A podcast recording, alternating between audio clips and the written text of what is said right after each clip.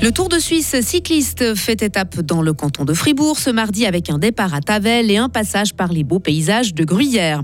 Des actions non violentes mais impactantes pour sauver la planète. Rénové de Switzerland croit dur comme fer à la résistance civile pour faire passer son message et comment intéresser les enfants à leur environnement et développer leur capacité à travailler ensemble avec une semaine d'immersion en plein air? Et ça tombe bien, un temps généralement ensoleillé avec 26 degrés, les petits seront au sec. Petit risque d'instabilité toutefois en fin de semaine. Nous sommes mardi 13 juin 2023. Bonjour Sarah Camporini. Bonjour Mike, bonjour à toutes et à tous.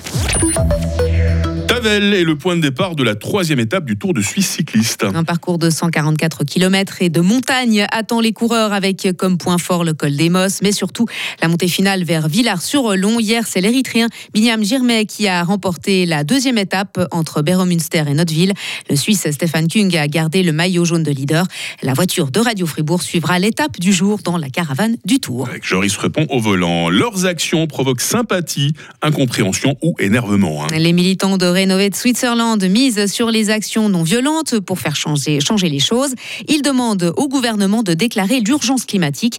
D'autres groupes avant eux ont déjà misé sur la désobéissance civile et ce genre d'action, à l'image d'Extinction Rébellion. En Grande-Bretagne, Extinction Ré- Rébellion a décidé en début d'année de suspendre ses actions de désobéissance civile. De quoi faire réfléchir Rival Lehmann euh, sur la pertinence des actions de Renovate Switzerland. Rival Lehmann. J'ai pas entendu parler du fait que Extinction Rébellion a annoncé officiellement qu'ils trouvaient que leurs moyens étaient inefficaces. En effet, dans certaines communautés locales, des groupes d'Extinction Rébellion qui sont en perte de vitesse, mais il y a plein d'autres groupes qui montent à côté.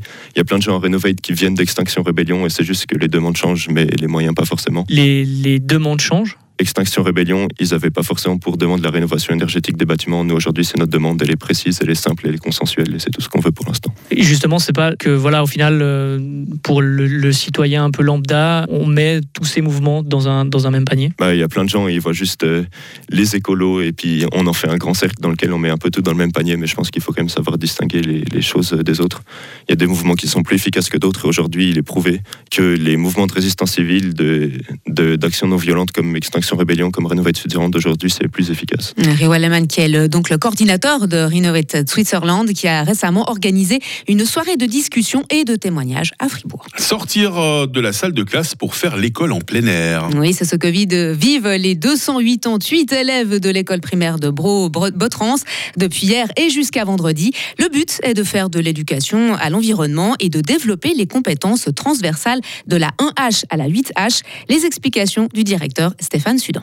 On voit qu'on est au niveau du numérique assez performant à l'école de Brest. Ce qu'on a voulu, c'est que les enfants soient aussi connectés, mais connectés à leur milieu de vie, à la nature. Et il est clair qu'on a à développer pendant cette semaine des capacités transversales telles la collaboration. Alors le but c'est donc collaborer. On va tous travailler ensemble. C'est pas un qui va faire, ni deux. C'est tout le monde qui va faire en sorte qu'on arrive à, à faire un, un four avec tout ce qui est là.